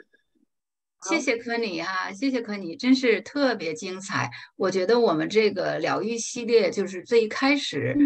其实真是是有是我个人就是。有一些感想，呃，而且和周围朋友聊了之后，大家。说这个是一些共同的一些 concern 哈，然后就真没有想到，呃，我们请到了这么多优秀的嘉宾跟我们一起分享，而且从不同的角度。今天这个我觉得非常非常精彩，不仅仅有云分享的这个视频，然后有永红，我不知道永红您是我的师兄还是我是八四级的哈，呃，但是第一次见我也觉得非常棒，就听到您讲的，尤其是你的很多那些艺术节啊，我我本人是原来是。中文系的嘛，现在也是在大学里做这个人文教育这方面的，所以我就觉得特别特别感触，尤其是在那些呃那些是对我来说觉得非常神圣的地方哈，呃呃，你能把大家召集在一起来一起做这些事情，我觉得都这是我第一次听到的，而且我觉得也是非常好。还有瑞云，我们是老有点是 笔墨这这纸上的老朋友了哈。然后呢，你又从一个另外的一个角度，你那个故事呃很集中，就这么讲的一个小故事，但我觉得那个就是特告诉我们很多事情，能够从里面。那我看到那个留。言有一个留言是问你就关于说这个。这个艺术呃和你这个 自然和自由呃有什么关系？但我都都恨不得想替你回答，我就觉得我说因为这个三句不离老本行嘛。瑞云是从这个故自然征服自然的这个故事里看到了这个宏大叙事，然后他运用到他自己来想象那个文学史的这个写法，其实是这么一个，我想是你的这么一个思路，可能听众不太了解你的背景吧。嗯，当然这也是我自己猜的了哈，我是太。那个主在跑，嗯，可是我自己呢，就有也也是从你们这个分享中，尤其听你们互动中，有一点感想，也是一个问题吧，哈，就是比如我注意到，嗯，那个永红，嗯，在讲到。呃，我们怎么在自然中疗愈？哈，他他讲了他自己做的一些事情的事，嗯，然后呢，就是说，其实呢，也希望更多的人到自然中去，呃，来，呃呃学，从自然中得到一些安慰，得些一些放松，然后呢，体验一些美和呃和自呃在自然中哈。那呃后来云接的一句话，呃接到他在讲，他就说，其实呢，嗯。对自然非常大的一个破坏是旅游旅游业，对不对？这个我们也可想而知的。所以，其实我在听到这两个的时候，我就在想，其实这是一个我们面临自然中的一个非常非常明显的一个非常大的一个问题，也是。就一方面，我们人觉得我们需要去亲近自然，哈，我们需要到自然中去，呃，帮助我们，呃，这个心灵。呃，精神放松，但另一方面呢，我们人如果真的很多很多都跑到自然中去的话，这一定就是会对自然的这种它自然的那个形态带来了很多的破坏。那这个其实就是一个非常，就是和我们人类的很做很多事情一样，都是。会引发这么多的矛盾和问题的，那这个东西，我相信它也没有一个简单的解决办法，说我们就不去自然了，或者是我们怎么样哈？嗯，这个这个正是我们人类面临的，我们不断的在生活，我们在做事情的时候不断的出现的问题的之一。我们只能从希望能用不同的专家，从不同的角度，能把这些能。思考这些问题，就像今天我们讨论的仅仅是冰山上的一个一角，可能是哈。但是呢，注意到这个实际上这是一个非常复杂的问题，绝不是说我们仅仅是进到自然，人类就会得到心灵的安慰，就会那它的后果又是什么样呢？今天已经大家都在在考虑了，所以我觉得这个是一个是一个大家嗯。提出来，这个就是一个非常非常重要的，而且我们我们很可能，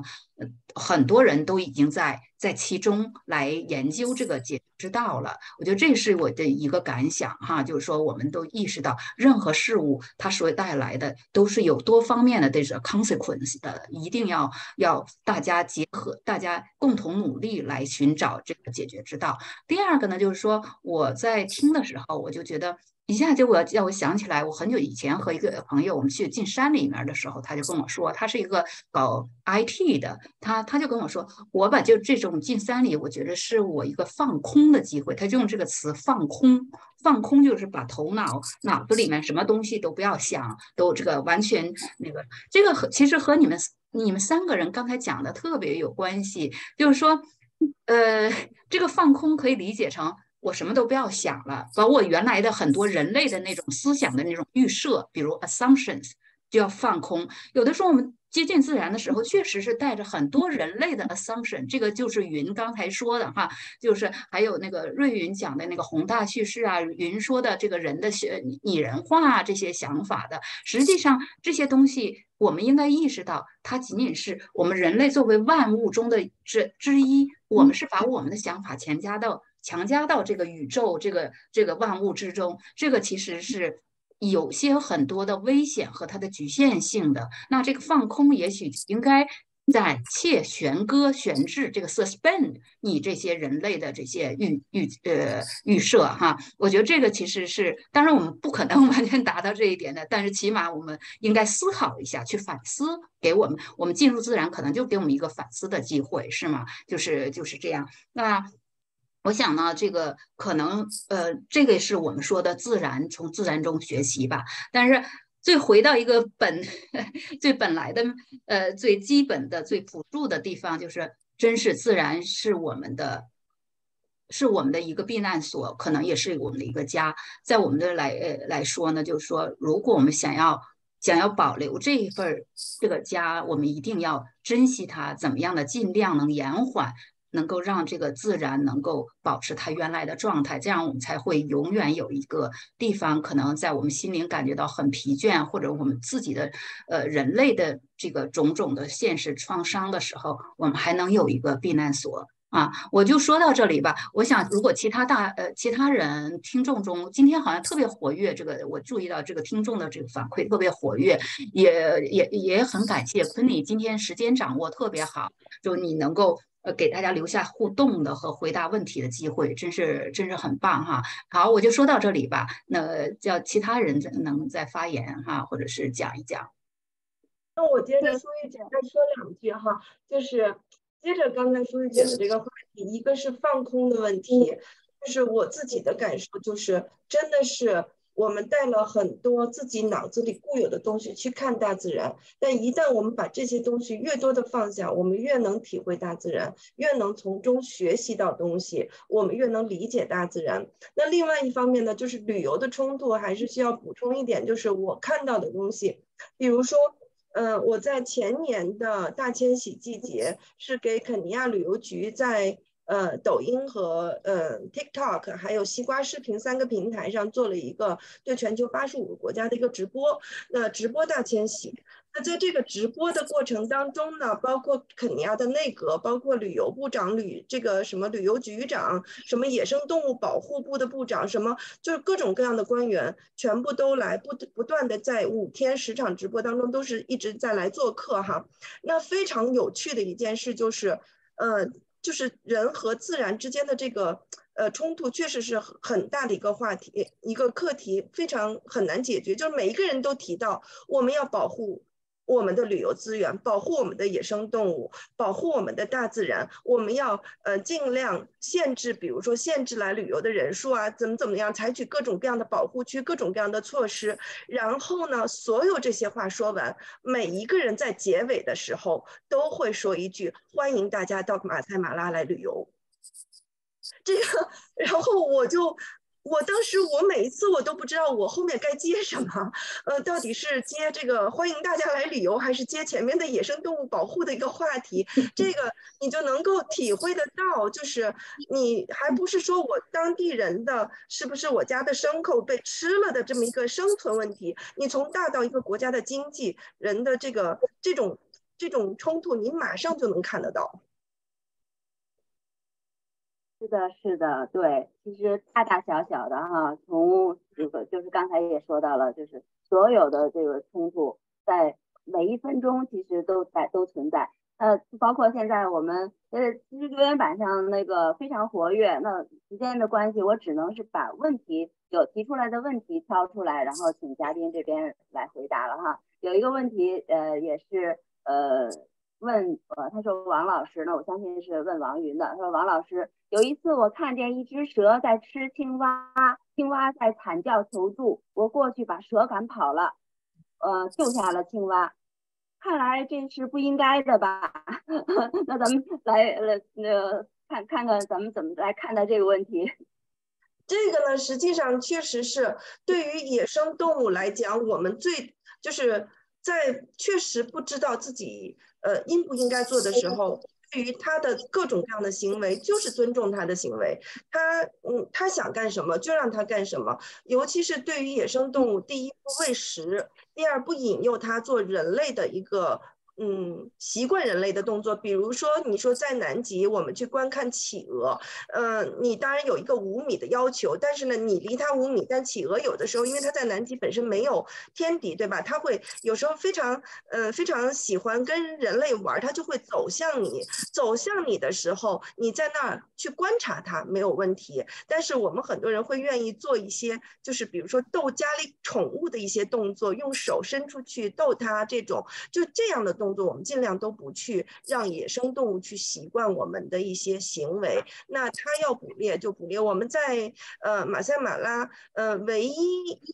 一两次救助过，就是说捕猎救助过的，实际上是对猎豹。猎豹的呃刚出生的小 baby，在这种情况，因为猎豹是世世界上的濒危动物了，而且这这几年它的生存环境越来越恶劣，所以呢。一旦碰到狮子要去吃小猎豹的时候，我们人为干预了一两次。同时，对于呃生老病死这样的状态呢，我们也确实是不做更多的干预。呃，也是只有碰到濒危动物，呃，到万不得已的时候才给予一定程度的干预，其他的时候都是尊重它的自然循环。好的，谢谢谢谢云的回答。啊，下面还有个问题是，请问张师兄在梅里雪山的机构是什么名字？啊，那这个问题的话，等一下张师兄这边会把那个公众号啊，还有视频号、微信号啊什么的放在我们的这个呃留言板里面，到时候再私下问一下张师兄有没有这个梅里雪山这个机构啊，是还是怎么样，好吗？呃，那下面一个问题是问到瑞云老师，您对宏大。叙事怎么解读？那个我在留言板上也讲了，我我认为宏大叙事啊，其实都是我们人的观念在起作用。实际上，从佛教的观念来讲，我们被太多的杂念所干扰了啊。呃，其实我们的生命本来是可以比较单纯的，就从这个自己个体的体验出发。和生命本能的这种需要出发，然后你就可以把一个生命过完。但是我们人类发展了很多观念，嗯，其实对我们生命的干扰非常大，这是要小心的。嗯，呃，因此我特别对南极的那个故事在意，就是他把这一点彰显出来了。就像我刚才说的，我们在平时的和平环境里，我们不觉得体会不到这个观念对我们的生命伤害这件事。可是我们在那个南极两个科考队的这个市集中间，就把这个如此清晰的放大出来了。因此，我觉得，嗯，我们平时作为普普通生活中间，其实也要小心啊，也要小心。呃，这是我的启示啊，就把这个跟大家分享。对，亏你，谢谢呃，亏亏你，我提，我有一个问题，说两句行吗？好的，好的，嗯。有请。呃，那个，我就问，实际上是一个问题啊，就是问问我们那两位校友吧，就是瑞云，呃，本来我们是在下边去做，就是走进自然、亲近自然，或者是达到一个平衡。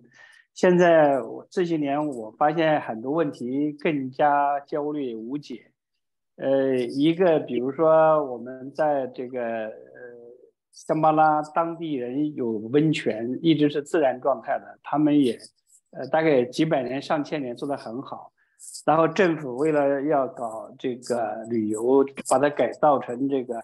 什么水泥这样的，结果现在温泉没有了，然后到处都是垃圾。这是政府的一个重大工程，呃，也没无解。还有，你看去年大家都看到，去年十月份，这个我一个朋友在新疆，也是一个县的领导。呃，因为去年一个原因，政府不让这个这个动物牦牛和羊迁徙，那到十月份的时候，暴风雪来了以后，那个动物都死冻被冻死了，然后那个居民牧民也陷入困境。每年在在香巴拉甘孜这个地方，香格里拉大概从九月中下旬，九月二十五号开始，就是它也中国也有动物迁徙。都是从高原牧场，从四千米左右的牧场向两千五左右的牧场往下走，就是大大概就是从四川、青海那个新疆，就是也是很壮观，持续大概一个星期，从高原牧场向低低海拔的牧场转移。去年因为种种原因呢，政府就不让这个呃那个那个迁徙，就人为的不让它不让它迁徙，就造成我觉得这个伤害比自然界的就是我们旅游那简直是微不足道。所以这个宏大的叙事是我们个体无法，呃，怎么说呢？不要说无法阻挡吧，也无法影响都影响不到，对吧？所以如何怎么能够在全社会培养一种对自然界的谦卑、呃敬畏？包我觉得我我还是侧重于人文的这个角度，不仅是纯自然的这种环境啊，森林、河流、动物。还有这个就是呃本地化的原住民的这些文化习惯风俗，怎么能够能够保障？那这些现在呃它的被破坏的速度非常的快，它的力度非常的大。呃，一个是呃这个包括公我们的西南地区、青海地区藏民集中居住，原来一个县一个村大概上百个平方公里，现在都集中到一个。呃，几十上百户人家集中在一个镇上，所以现在牧民正在消失，就是他不可能再去放牧了。然后村小朋友也都是集中上学，一个县现在只有两个中心学校，所以他们和家人、父母亲戚的交往会越来越少。本地语言也，现在小朋友藏民小朋友都是唱流行歌曲、喝可乐，是吧？他几乎两个月也不回家一次，因为离家很远，大概一般都在四五十公里那么远，因为那那一片很大。所以我只是提出这个问题吧。所以，呃，走向自然，我们希望实现一个疗愈心情的平衡。但是越走越发现，我们很多又遇到新的问题。呃，希望有机会跟两位校友、几位校友请教，看有没有机会，呃，做一点有意义的事情啊。我就这个问题啊，谢谢。嗯，我觉得，嗯。嗯，我我我觉得我碰到了类似的问题，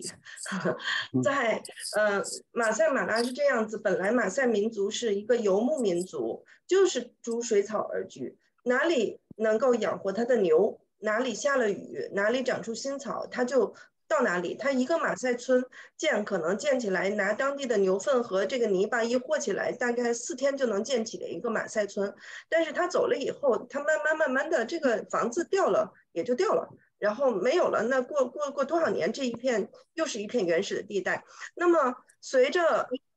大家文化水平的提高，随着经济水平的提高，那么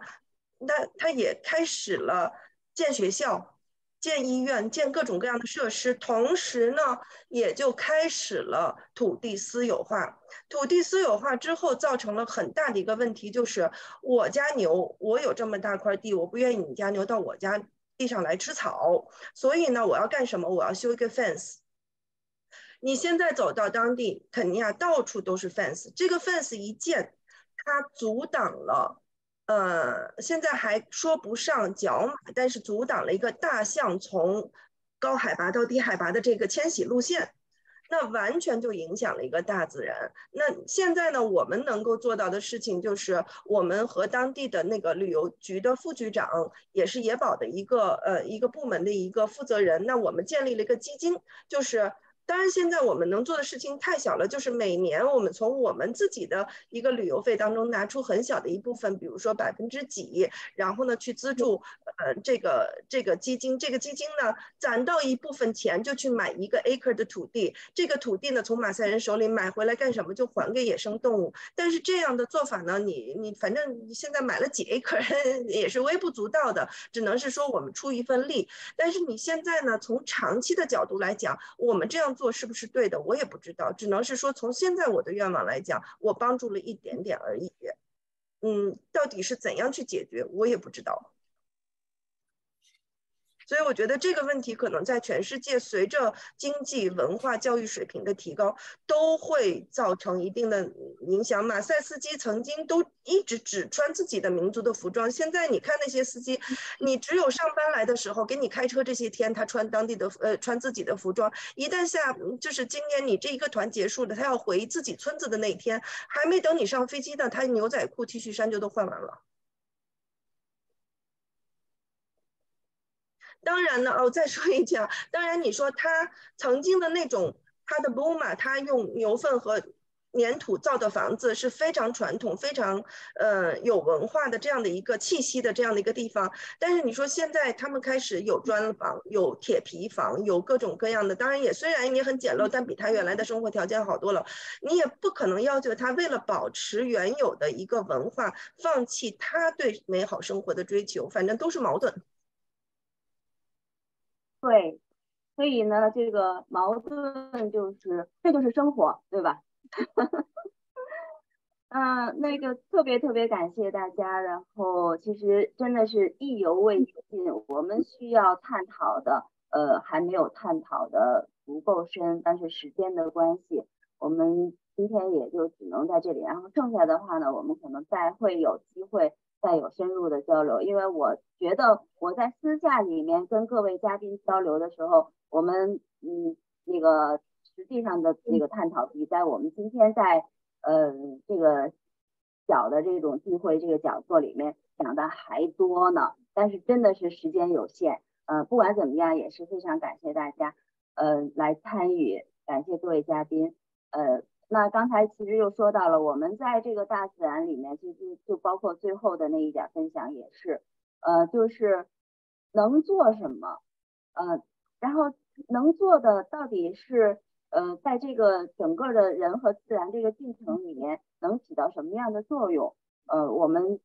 也只能是说尽我们自己现在的一部分力，比如说我们向大自然的一个学习，然后培养大这个人对大自然大自然的这个教育，还有刚才永红师兄提到这个乡村教育，呃，让我们在更多的去理解大自然、接受大自然、尊重大自然、敬畏大自然。那么实际上，但是我在讲到这个事，我大把大家这个刚才讲的这些 combine 在一起了。那其实我觉得这些所有的理解、接受、尊重、敬畏，那么这些其实最基础的是什么呢？是我们人在大自然面前的谦卑。我们首先有了这些，才能有后面的那一切。那就像刚才我们说到了，就是提到了我们在大自然中能做什么，还有。对这个呃教育，那呃就就引出来了下一期的疗愈的主题呢，我们就是在公益中疗愈，嗯，那也欢迎大家呃下一期两个星期之后一起来参加，一起来探讨。今天谢谢各位嘉宾，也谢谢呃各位观众和听众，谢谢谢谢你们啊，谢谢昆凌和嘉宾哈，嗯，好，谢谢昆凌，谢谢下啊，两周以后见哈，啊，两周以后见。好的，谢谢各位啊，咱们 recording recording 可以先下来，我们可以在上面再聊几句，是吧？啊，举手，现在还那个，不过无所谓，到时候有。